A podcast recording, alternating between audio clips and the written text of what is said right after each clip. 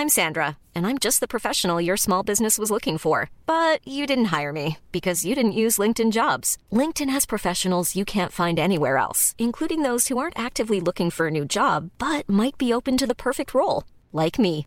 In a given month, over 70% of LinkedIn users don't visit other leading job sites. So if you're not looking on LinkedIn, you'll miss out on great candidates like Sandra. Start hiring professionals like a professional. Post your free job on linkedin.com/people today.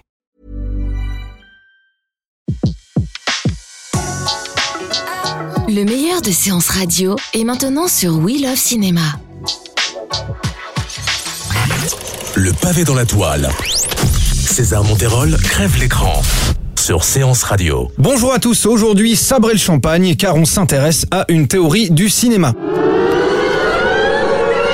Non mais attendez, revenez euh, Ce sera pas comme la dernière fois, c'est beaucoup plus simple. Bon c'est pas grave, tant que j'ai mon fidèle Daniel. Bon, tu me diras en même temps, euh, si je me barre, il y a personne pour enregistrer l'émission. hein. Merci mon petit Dani, tu sais ton professionnalisme t'honore. Bref, comme je vous le disais, aujourd'hui on va parler d'une des théories du cinéma. Et pas n'importe laquelle, puisqu'on va parler de la politique des auteurs. Daniel? Daniel alors, la politique des auteurs est un mouvement théorique de la critique ciné défini par François Truffaut dans les pages des du cinéma en février 1955. Un terme introduit à l'occasion d'un article rédigé donc par Truffaut intitulé Alibaba et la politique des auteurs et dont l'objectif était de défendre Alibaba et les 40 voleurs, le dernier film de Jacques Becker. J'aime bien parler avec toi. D'habitude, la conversation des femmes, c'est plutôt fatigant.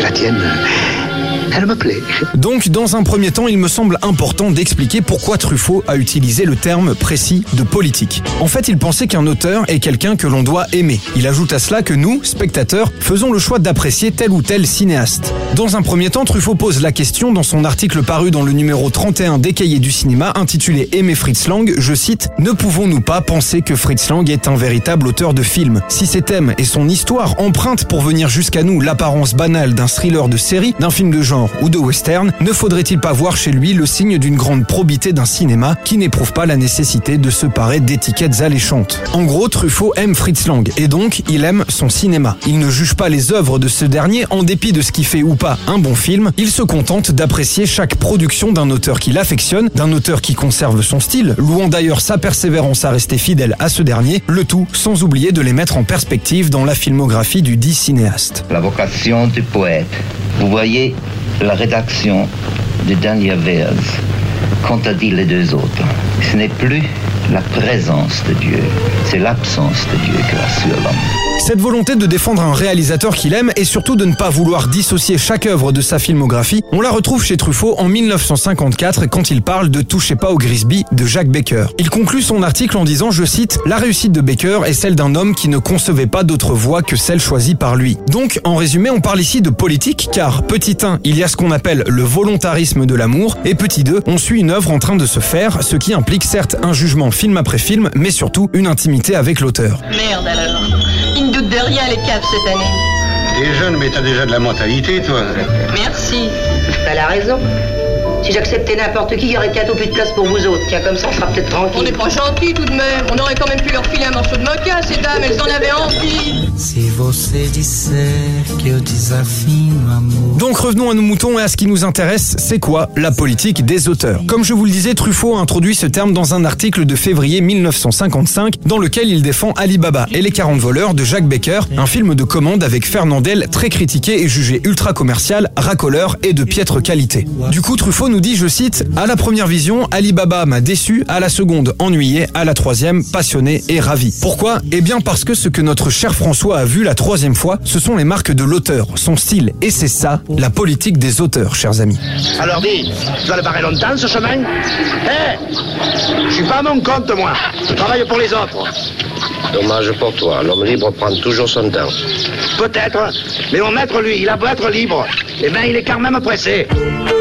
Allons encore un peu plus loin. En effet, la politique des auteurs était carrément devenue un courant auquel étaient rattachés les éminents collègues de Truffaut. Une doctrine donc qui se comprend encore mieux si on sait qu'elle se base sur une formule de Jean Giraudoux qui dit Il n'y a pas d'œuvre, il n'y a que des auteurs. En fait, la politique des auteurs cherche à fuir la simple analyse technique d'une production cinématographique. En effet, il n'en va pas des films comme d'une mayonnaise qu'on rate ou qu'on réussit. Ne fais pas l'idiot, Alphonse. Tu es un très bon acteur, le travail marche bien. Je sais, il y a la vie privée, mais la vie privée, elle est boiteuse pour tout le monde. Les films sont plus harmonieux que la vie, Alphonse. Il n'y a pas d'embouteillage dans les films, il n'y a pas de temps mort.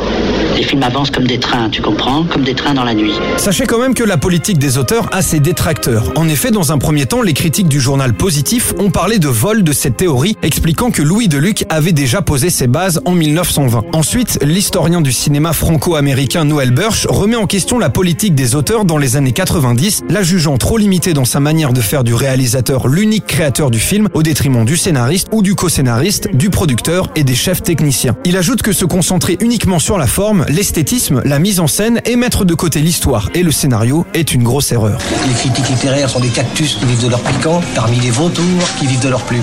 Une série d'attaques qui ont amené Truffaut et ses compères à se défendre en appelant à la rescousse la littérature. En plus de Giraudoux ou encore Paul Valéry, il s'appuie sur Marcel Proust qui écrivait dans Contre Sainte-Beuve en 1954 Moi, l'idée que je me fais de l'intelligence des gens change quelquefois, mais je sais bien que c'est mon idée qui change et non leur intelligence. Avant de passer à la conclusion, je juge qu'il est de bon ton de citer ses sources. Ainsi, j'aimerais remercier immensément Antoine Debec, historien du cinéma, pour son article La politique des auteurs pour le Cinéma Club. Bon, alors pour finir, je vous ai sélectionné quelques phrases qui résument bien ce qu'est la politique des auteurs. Sachez donc que la politique des auteurs n'est pas un mouvement théorique, mais une approche intime du cinéma par acte d'amour. Sachez également que la théorie de Truffaut possède l'ambition d'être un exercice critique modeste, dans lequel l'admirateur, certes érudit, s'efface devant l'auteur de référence. Enfin, notez qu'un grand metteur en scène ne fait jamais fausse route quand la critique, elle, se fourvoie, et qu'il faut apporter plus de crédit au génie personnel de l'auteur qu'à l'acuité du jugement critique. Voilà, chers amis, ce qu'est la politique des auteurs. Bah tu vois Daniel, c'était pas euh, si chiant.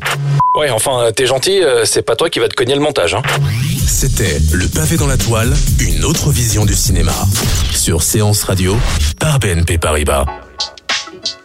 Retrouvez l'ensemble des contenus séances radio proposés par We Love Cinéma sur tous vos agrégateurs de podcasts.